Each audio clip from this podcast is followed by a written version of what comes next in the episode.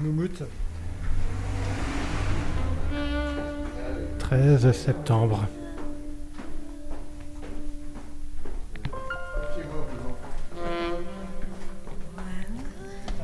On descend à la cave qui est à niveau quoi. On descend à la cave mais elle est à niveau. Oui. Hein, Hop. Bon. Je t'écoute. Dis-moi. Exercice de style. Qu'est-ce que tu veux qu'on fasse On goûte On goûte les, les cuves On goûte et on en parle.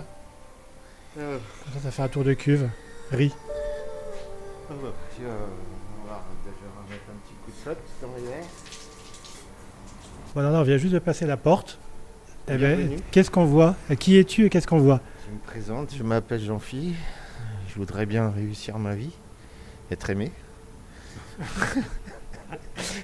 Jean-Phi Padier, vigneron à Cals depuis 2003. Euh, et voilà, là on est dans ma cave euh, que j'ai aménagée en 2005. Et depuis, bah, on fait du pinard là-dedans. C'est 100 mètres carrés, on fait rentrer euh, pas mal de choses. On joue à Tetris tout le temps. Donc il y, a un peu le bordel en fin de journée. Tu des cuves partout, des machines au milieu. Une machine à laver des caisses là.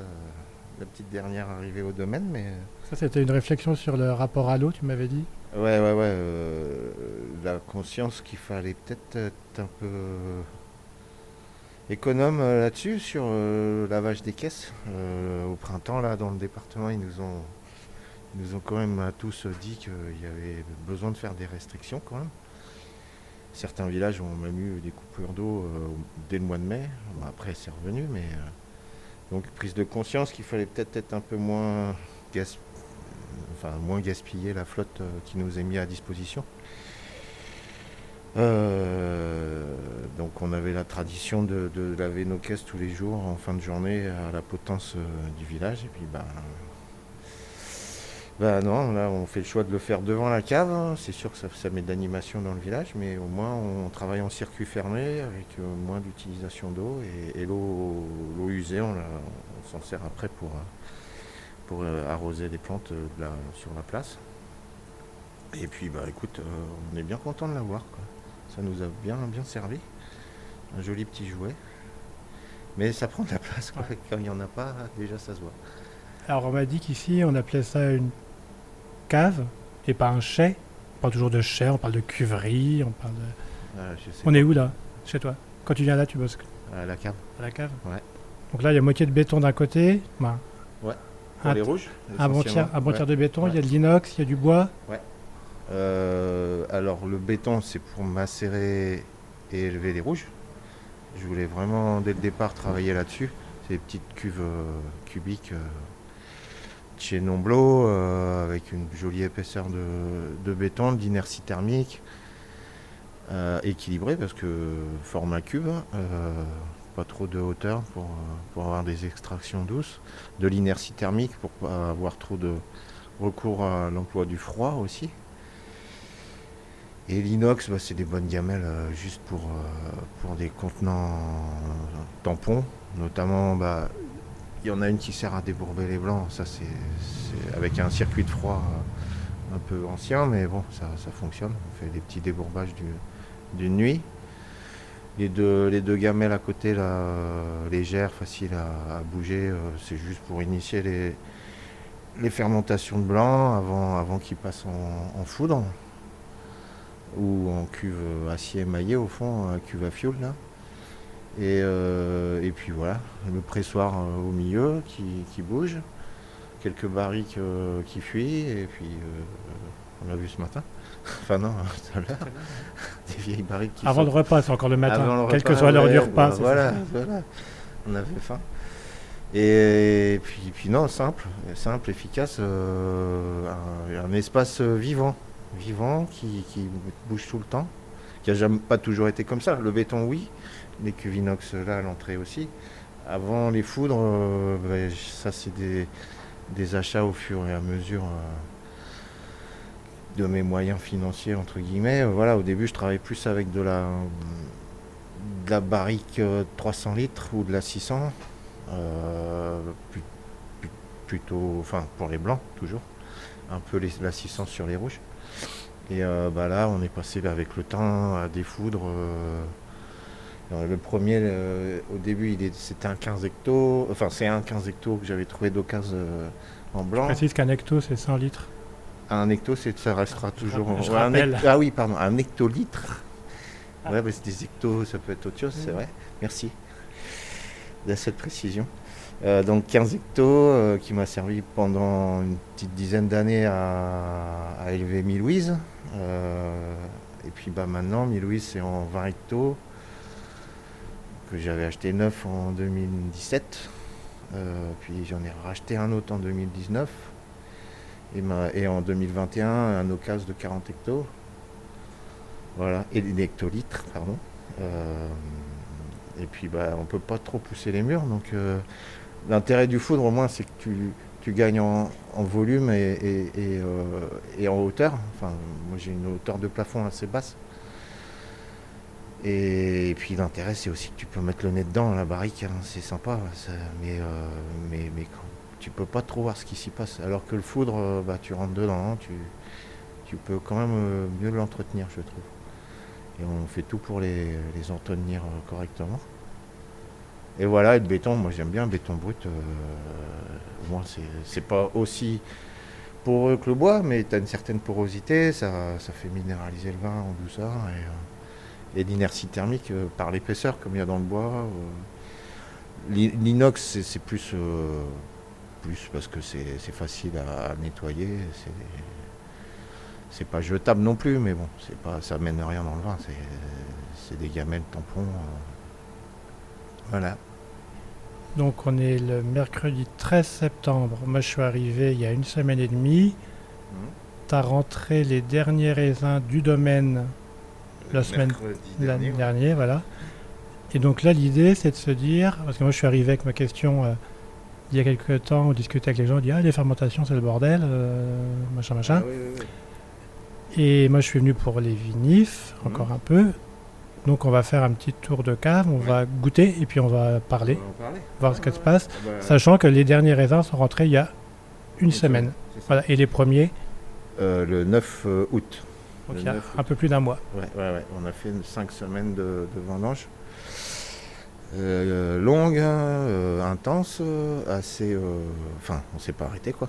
Entre après, oui, il y a le négoce. Qui ce qui fait qu'on s'arrête pas, c'est aussi qu'on va chercher des, on va vendanger des raisins chez d'autres euh, gars du coin. Euh, c'est pas les nôtres, mais on va les vendanger nous-mêmes. Et euh, ouais, ça nous fait des, une, bonne, bonne session. Mais on va commencer par les emmerdes, tiens. Tu vois, Donc là, juste, juste avant de descendre, tu as reçu un papier qui t'a pas fait plaisir. bah, après, on pilote le truc en ayant recours à l'analyse. Après, le musti, tout ça, c'est un c'est l'outil de base, mais, mais la déguste, mais on sent pas tout forcément. Et, puis, bah ouais, j'avais un doute sur euh, la cuve qu'on a décuvée aujourd'hui. Mais de toute façon, je sais plus ou moins tous les ans, les Carignans, les derniers, ils, me cassent les. voilà. Donc euh, voilà, c'est ça, c'est le cépage que j'adore, mais tu sais aussi pourquoi tu l'aimes, parce qu'il t'emmerde. Te, tu disais hier que c'est l'indomptable qu'on veut dompter, quoi, en gros. Ouais, voilà, il en fait toujours. Enfin, voilà, il a, il a une grosse personnalité déjà à la vigne. Moi, j'adore ce cépage au niveau euh, viticole à, tailler. C'est un bois dur, c'est vivant, c'est réactif, ça rejette euh, sur le vieux bois, c'est indestructible. Mais euh, après, il est super sensible à l'oïdium, donc si tu l'oublies, là, tu prends cher et tu peux vraiment te faire défoncer au niveau oïdium. Donc on le surveille euh, à la vigne comme le lait sur le feu euh, là-dessus. Et en cave, après, il fait ce qu'il veut. Après, on est joueur. Hein. Quand tu joues travail sans filtre euh, et sans filet, tu sais que tu vas le payer un jour ou l'autre. Après, c'est la cinétique aussi de la cave. Voilà. Souvent, les premiers, on en parle depuis que tu es là, c'est l'écosystème. C'est l'écosystème de chaque cave qui est, qui est intéressant et puis qui est mouvant en fonction du millésime. Là, franchement, depuis le début, tout allait vraiment super bien. Les blancs, ça sont passés crème. Euh, j'ai jamais eu des, fermentations en blanc aussi rapides. Donc quand c'est trop rapide, des fois tu te dis euh, waouh, il y, a anguille quoi. Ça va, il va y avoir un petit retour de manivelle, bah là, c'est celui-là.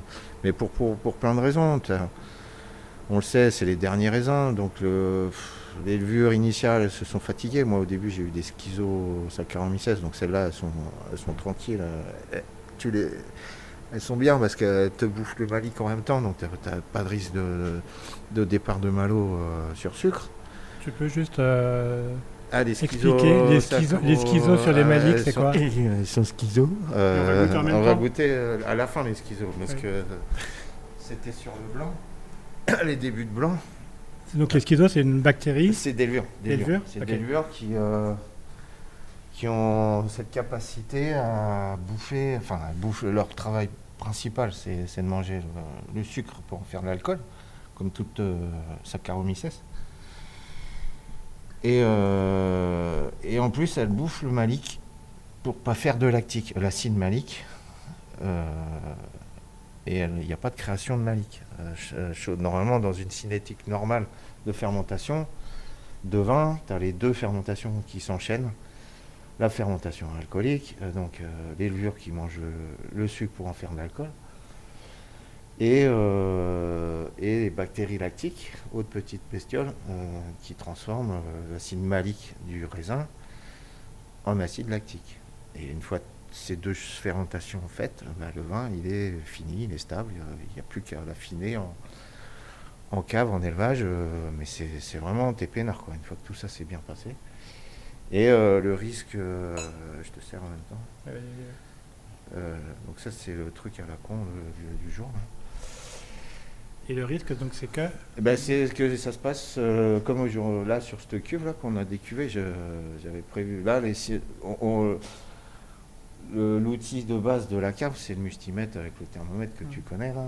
Tu, tu mesures tous les jours la progression de la consommation des sucres par les levures, donc euh, baisse de densité. Euh, donc tu pars d'un niveau assez haut, autour des 1080, 1090 euh, sur le mou initial. Température pas très chaude parce que, parce ça ne travaille pas. Et puis quand les levures commencent à, bouffer le sucre, le, mou devient de moins en moins dense, donc il y a la chute de densité. Et, ce qui et puis augmentation de température, parce que les levures en bossant, elles transpirent elles, font, bien leur boulot, elles chauffent. Dans le béton, ça chauffe doucement. Je refroidis pas les cuves à, l'intérieur. Je travaille tout en grappe entière, dans le jus, en infusion. Donc, euh. j'ai découvert ça un peu ici. Finalement, c'est pas de la carbo, c'est de la. Je sais pas comment ça s'appelle. Tu peux y mettre tous les noms que tu veux, mais euh, c'est du jus. On presse euh, direct une moitié de la récolte. Souvent la partie la moins jolie. Tu vois, le meilleur trieur que je connaisse, c'est le pressoir pneumatique quand tu as des raisins un peu hétérogènes, euh, bah, ils les pressent pas, quoi. Les, grains verts, euh, sur, tout ça, tout ça, c'est pas pressé. Et euh, on récupère que le jus, comme pour faire un blanc. Et, après, on balance les grappes entières dedans, caisse par caisse, tu as vu, il n'y a pas de pompe, il n'y a pas de, pas de tapis, c'est de la manute. Et après, bah voilà, ça, ça fermente tout doux. Tu as une partie immergée, donc c'est celle-là qui va, où il va y avoir extraction, parce que ça trempe dans le jus, et une extraction passive. Et en haut, c'est en atmosphère semi-carbonique, enfin en atmosphère carbonique dans le sens où il n'y a pas trop de jus, mais tu as quand même le gaz carbonique en haut. Donc dans cette partie-là du haut, tu as des réactions enzymatiques dans le, dans le raisin, comme sur une vraie carbo, où tu n'es que en atmosphère euh, gazeuse et c'est un, un, boulot intra, intracellulaire dans la grappe, mais c'est pas des levures, là c'est des enzymes qui, transforment bah, les arômes, euh, certains acides du, raisin. Euh, il y a une petite production d'alcool euh, sans levure, toute petite. Ça désacidifie un peu le raisin, comme ça. C'est, voilà, dans, le Beaujolais, ça avait un intérêt sur le gamay qui est très qui a une, belle, acidité. Et sur le Carignan, bah, c'est pareil. Nous, dans le sud, euh, c'est notre. Quoi. Il y a une grosse, belle acidité, des tanins un peu, un serrés, qui peuvent être très élégants, très fins. Mais euh, voilà, il faut le dompter comme le gamay. Et, euh, donc voilà, là, lui, je sais pas. Sur les terres rouges, là, c'était une cuve de raisin qui, était sur des argiles alors cette année, les argiles, elles ont peut-être un peu galéré. Euh, au niveau végétatif, ça s'est bien passé à la vigne euh, chez nous, mais, euh, mais tu sens que ça a marqué plus le coup sur les sols où il y avait de l'argile que sur les sols filtrants, qui eux ont l'habitude de se passer d'eau. Les sols argileux, ils en ont naturellement un peu plus. Alors peut-être c'est ça, le stress qu'il y a eu, l'information. On a beaucoup travaillé sur, sur l'information d'eau tout au long du cycle, mais bon, peut-être que il y a eu un décrochage et que pourtant ils étaient magnifiques les raisins, super mûrs. je sais pas, je sais pas, ça s'est pas passé comme sur les autres. Et l'analyse que tu as reçue, donc les, les chiffres, mhm. Est-ce que, eh ben, est que, tu le ressens dans le verre? Est-ce que tu l'as pensé ce matin qu'on a découvert? Non, je pensais déjà depuis deux jours. je sentais qu'il y avait. Euh, au niveau cinétique, ça, tu vois, je te parlais de la, du ça n'a pas trop décroché, mais ça allait doucement. Depuis le début, ça allait tout doucement et euh, pas super chaud non plus. Et je sais pas, je, sentais des petites notes euh, limite acétiques, quoi. Donc ça veut dire Donc ça veut dire que c'est les, bactéries euh, euh, lactiques qui ont commencé à bouffer le, sucre. Et donc euh, quand elles font ça, elles te produisent de l'acidité volatile, donc du vinaigre. D'accord. Et donc là, on est, on est border. Quoi. Donc, Et la solution bah, La solution, c'est de jouer au pompier un peu. Tu vois, le fait juste de d'écuver de sortir un peu le, côté hétérogène de la cuve où il y a du jus, des grappes, euh, que c'est le bordel là-dedans. On sort tout, on presse tout, on met tout le monde d'accord, tout en phase liquide. Au passage, euh, tu prends pas mal d'air euh, sorti de pressoir. et les, les bactéries, trop d'air, ça les elles aiment pas trop. Elles sont micro-aérophiles, mais macro, pas trop. Donc le fait juste de, vu que je travaille plutôt en en anaérobie, c'est-à-dire que je fais pas de remontage, je fais pas de pigeage, c'est volontaire d'aller un peu flirter avec ce genre de, phénomène. Je veux que ça se passe sans, trop d'intervention tout le long. Donc pas, pas leur donner de, l'air en cours de route, et c'est le risque, c'est ça quoi. Et là j'y suis allé plein fer. Là c'est la première cuve où je vois que tu mets l'heure. Bah ouais, ouais, bah, Parce que normalement il y a la date. Ouais, bah là vu qu'on l'a pressé aujourd'hui. Euh, et que donc la partie euh, cool était euh, moins sucrée que ça. C'était, ce matin, c'était 1000, 1008. Là, on a rajouté les jus de presse avec. Donc, on a remis un peu de sucre. donc, je voulais voir entre ce soir et demain matin si, si ça travaille toujours. Quoi. Si elles se sont pas trop arrêtées, c'est comme. Enfin, les levures. Vous connaissez un timing Non, il faut le, faut le surveiller. Hein. ça va être. Je vais, dormir cette nuit, mais quand même. Hum. Après, c'est pas dégueu. Hein, mais, euh, Non, c'est même bon. Ouais, ça sent mais c'est gourmand, mais euh, c'est au, au niveau analytique. Après, ça sera assemblé. Tu vois, ça, ça, ça rentre dans l'assemblage euh, petit euro, c'est un quart, en grosso merdo, un quart de, de l'assemblage. Après, il faut pas que les deux, les deux derniers partent pareil, quoi. Ou pareil, c'est, tu vois, euh, c'est écrit sur les. Ça va pas super vite non plus. Celle-là encore, euh, celle-là encore, ça va. Euh, plus grosse qu'on. Alors j'hésite. Soit celle-là, on la décuve demain. Pourtant, c'est pas la moins, la moins feignasse. C'est la première là. Et elle, vraiment, elle patine. Et au niveau analytique, donc j'ai, j'ai reçu aussi. Là, y a, ça commence pas à déraper, mais, mais la malo est en cours et elle y va tout doux. Alors si elle y va tout doux, c'est qu'elles sont pas trop énervées. Alors que celle-là, elle, a été très rapide, la Malo. Donc ça, c'est souvent un, gage aussi de... Je euh, elles sont parties euh, super vite, elles ont mangé tout le malik en peu de temps, et boum, après, une fois le boulot fait, elles se sont basculées sur le... Donc là, tu vois que sur les deux autres, en suivant, là je fais des analyses tous les 2-3 jours, sur ces trucs que je sens craignos, euh, tu sens que les levures, elles bossent, que les bactéries bossent à leur rythme un peu lent. Ça serait bien que ce soit les levures qui prennent toujours le pas sur, les, les bactéries lactiques. Et celle-là, elle m'inquiète un peu plus parce que tu vois là, entre tu vois, le 11, on était à 1068.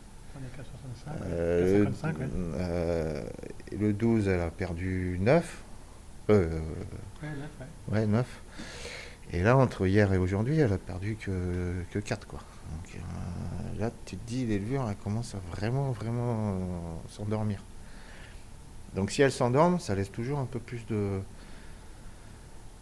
de, place aux bactéries qui sont, qui sont en train de travailler. Donc on va, on va suivre ça, je vais, je vais réfléchir, je sais pas. Est-ce que tu fais un lien entre euh, ça et le matériel végétal qui est rentré? La qualité, entre guillemets, Ah, la qualité euh, du alors, grain, du raisin C'est du- souvent, oui, je te dis, sur les cépages euh, plus tardifs. Carignan, Mourvèdre. Alors, il y a euh, peut-être l'aspect variétal, j'en sais rien. Il y a, je pense, l'aspect euh, plus cinétique dans le chai aussi. Parce que, comme je te disais, au début, on avait euh, des, levures un peu pionnières, euh, mais qui se sont fatiguées. D'autres ont pris le pas. Là, c'est plus les schizos, c'est des vrais Saccharomyces qui bossent. Il y a les bactéries lactiques qui ont commencé à s'insta- s'installer. Il y a des, rouges, les premiers rouges, ils ont fait les deux fermentations dans l'ordre. Les premières syrahs, le cinsault, tout ça, les grenaches, ils ont fait les sucres et après la malo dans la foulée. Donc c'est cette compétition, cet écosystème qui se met en place. Tu as des sports partout, ça, se- multiplie, ça, s'installe. Ça... Alors tu as beau, t'as beau, t'as beau être propre euh, quand tu travailles, euh, nettoyer, euh, avec des produits d'hygiène, de l'eau, enfin on fait un peu attention quand même. Mais c'est vivant et c'est dans, dans l'atmosphère. Et tu as vu comme c'est petit. Donc, euh, Non, mais je veux dire, c'est pas le. Est-ce qu'il y a un lien entre, euh, je sais pas, le- on pas- parlait du manque d'eau, on parlait de ça, on parlait de ci, on parlait de ça, ou pas du, pas tout? pas. Ouais, je sais pas. Souvent les années sèches, euh, t'es emmerdé. euh. De, souvent les années très sèches, tu vois que ça fermente moins bien. Mais l'année dernière, c'était pas super non plus humide. hein, ça avait pas trop mal fermenté. 2021 était plus sec chez nous. Ça a été vraiment la fête du slip, euh, bien galère euh, au niveau fermentaire dès le départ. Je sais pas. Il y a pff, là, en plus, tu, peux trouver des corrélations à plein de choses. Tu as, le temps, euh, les variations atmosphériques. Moi, je pense que la Lune influence aussi beaucoup, euh, beaucoup les cinétiques. hein. Quand, j'ai souvent observé que quand on retombe en, en Lune descendante décroissante, euh, tu vois, au mois de septembre, courant septembre, bah, euh, les, les- les bactéries elles prennent, elles prennent de l'énergie, je sais pas. Je On, sais s- on se situe comment là par rapport à la temporalité des vendanges, par rapport à ton rythme habituel? Pas. Mhm. Cette année, c'est normal euh, Ah, c'est moins précoce ou- moins précoce que l'année dernière. L'année dernière, c'était horrible. hein. Mais on est sur une année quand même assez précoce. quoi. C'est pas non plus une année normale, euh, je trouve. Euh, on vendange quand même avant le, le 15 août. Pour moi, une année un peu plus normale. De toute façon, depuis que j'ai commencé, j'ai l'impression d'avoir toujours connu euh, et la canicule, et la sécheresse, et les années à la con, trop. Donc, euh, depuis 2003. Donc, euh, c'est une année, oui, euh, pas ex- exceptionnellement précoce. C'est une année un peu, un peu plus normale que l'année dernière. Ça s'enchaîne euh, de manière un peu... Tous les ans, tu as des surprises quand même sur les suc- successions.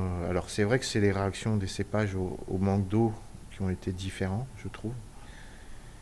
Euh, là, les grenaches étaient vraiment très euh, en forme et prêts euh, précocement. Il y a eu un petit blocage plus sur les syrahs. Les syrahs qui d'habitude on, ramasse vraiment très tôt. Là, j'ai attendu ce- certaines qui étaient bloquées. Enfin, qui- qui avançaient pas quoi. Et puis, puis, puis non, euh, des maturités de peau assez, euh, assez jolies, euh, manque d'eau, non, on fait des beaux rendements en blanc, chose que je explique pas forcément.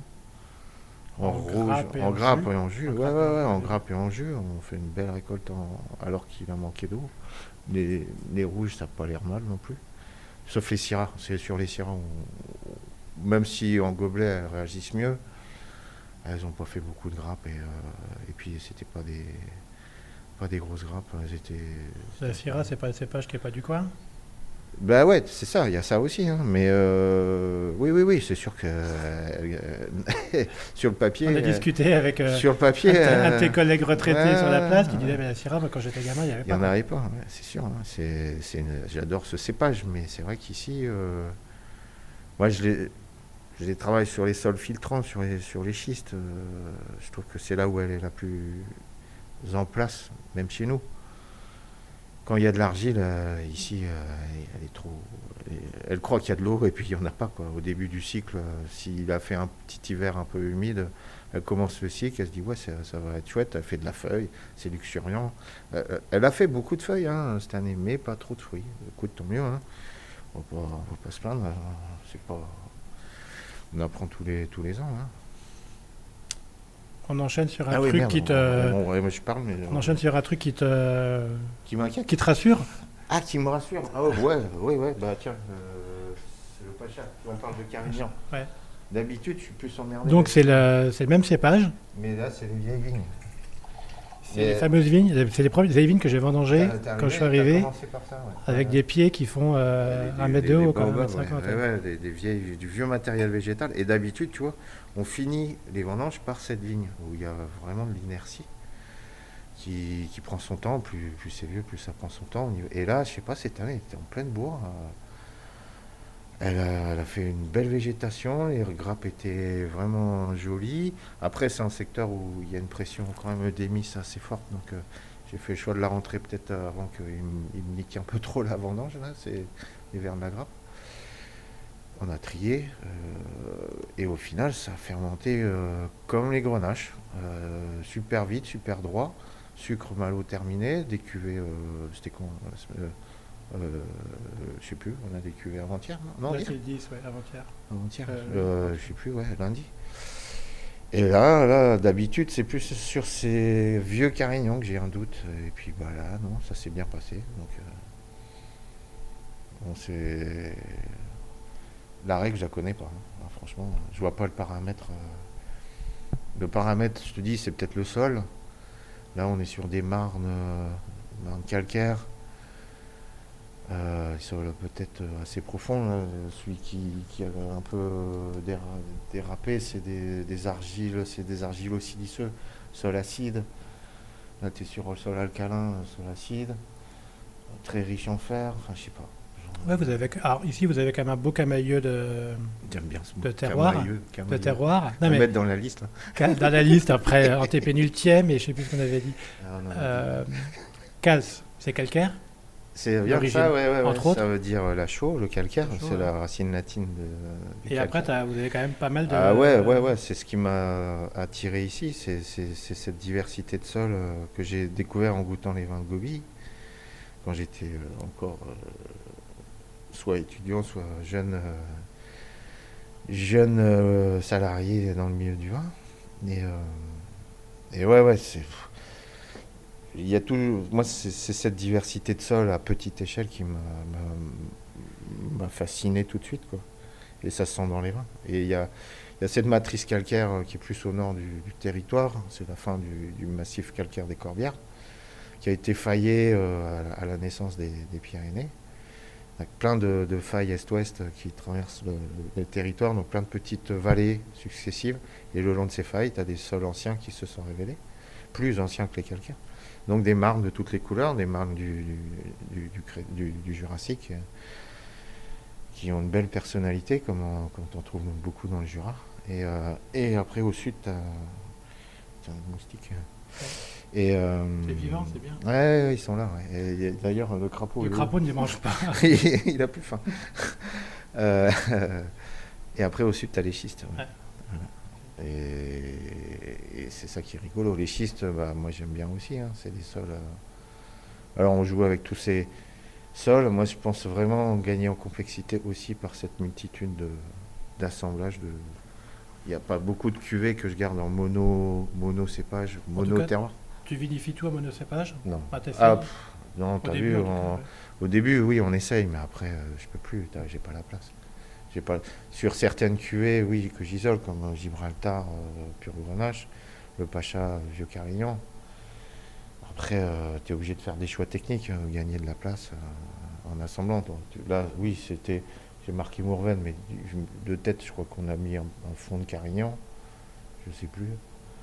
Un fond de jus de Carignan, ouais, qu'on n'arrivait plus à loger. Enfin, c'est. euh, Mais ça, ça goûte. Hein. Donc c'est quoi? Tu décris ça comment toi? Euh, c'est rouge. Transparent, c'est ça? Je sais pas. euh, J'aime bien. Eh ben ça, par exemple, quelqu'un, quelqu'un qui connaît pas le vin, Hmm. il vient, il goûte ça. Alors, bah, c'est déjà c'est son problème s'il connaît rien. Non, mais je veux dire, tu vois, Qu'est-ce que je vais lui dire? Mais qui est habitué, Bah, qui est habitué à boire du vin euh, en bouteille, fini. là, il, est, il est en travaux encore. Voilà, Là, donc c'est bon. déjà, c'est Donc toi, comment tu arrives à te projeter en goûtant ça?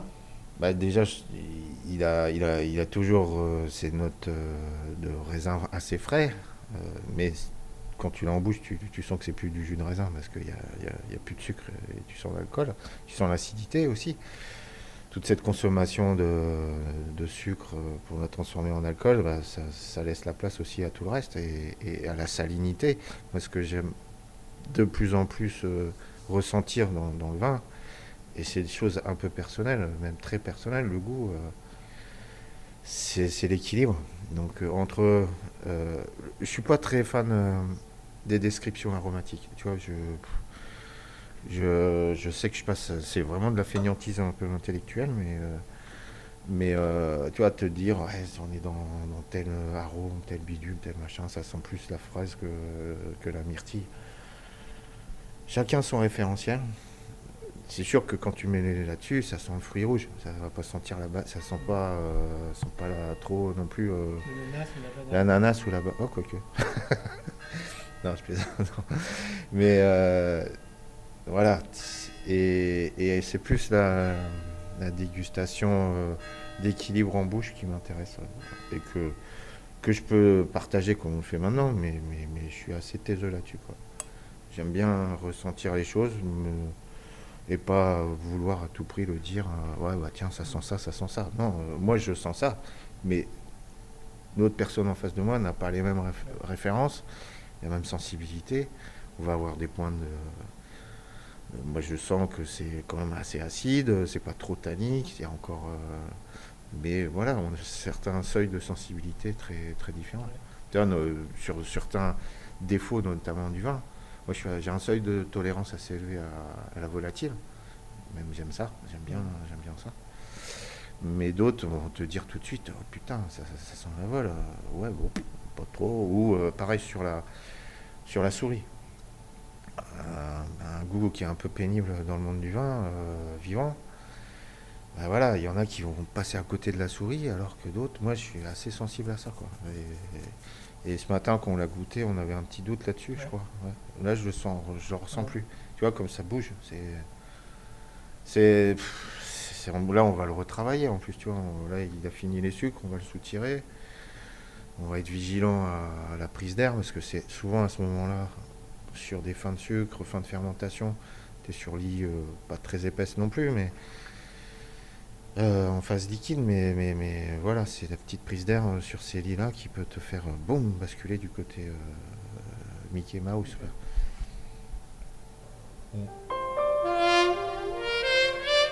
Ouais, c'est bien acide hein, le carignan quand même. Non, mais c'est intéressant parce que on a l'image euh, des vins épais. Mhm, mhm. Bah ouais, ouais, non, c'est pas. Après, ce qui est intéressant, c'est de voir comment ça, va revenir euh, aussi pendant. Ça peut paraître maigre, ça peut paraître un peu épuré, c'est mon style, mais souvent, tu as, la surprise, euh, parce qu'on est sur un millésime super chaud, super euh, sec, et tu te rends compte que sur ces millésimes-là, avec le temps, en élevage, en cuve déjà, boum, tu as un espèce de retour de, volume et de solarité en cave, une fois que tout s'est bien posé. Là, l'hiver va faire du bien à tout le monde, on va se, se reposer. Au Parce que là, toutes ces cuves-là vont rester là combien de temps? Les, les vins, les vins Ouais, les vins. euh, bah, peinard euh, jusqu'à, jusqu'au minimum jusqu'au mois de mai. Quoi. Jusqu'à la mise en bouteille. Mais ouais, au, au mieux, toi, les premières mises, ce sera mai pour les blancs, peu- les premiers blancs. Mai, juin, juillet, voilà. Mhm. Sur trois mois, je, je fais les mises. ouais. Bon, après, il y a du boulot, il y a de, de soutirage, d'affinage. De, Oui, oui, c'est- on, mais, mais, mais euh, on les laisse un peu peinards. euh, on va peut-être les rebouger certains si ça réduit euh, avant la phase hivernale. Mais après, j'aime pas trop les toucher en hiver. Vu qu'il fait pas chaud chez nous, euh, ils ont besoin de repos. L'information de repos, euh, normalement, euh, elle est hivernale. Et nous, l'hiver, il fait quand même pas super froid dans la,